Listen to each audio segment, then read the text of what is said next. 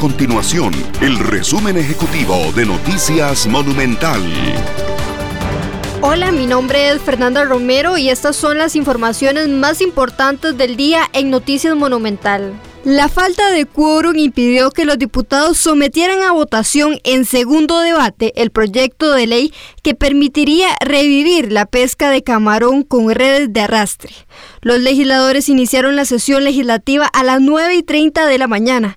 Al mediodía se realizó un receso que terminaba a las 2 y 15 de la tarde. Sin embargo, tras el regreso no se contó con los 38 diputados necesarios para que continuara esta sesión.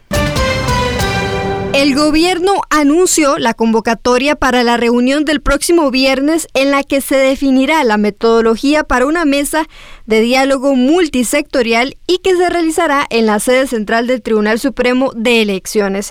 Entre los invitados a la reunión destacan sindicatos, solidaristas, cámaras empresariales, grupos de mujeres, líderes religiosos, estudiantes y partidos políticos, excluyendo al movimiento Rescate Nacional.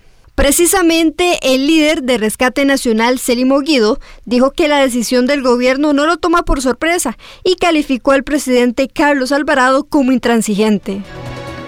Estas y otras informaciones usted las puede encontrar en nuestro sitio web www.monumental.co.cr. Nuestro compromiso es mantener a Costa Rica informada.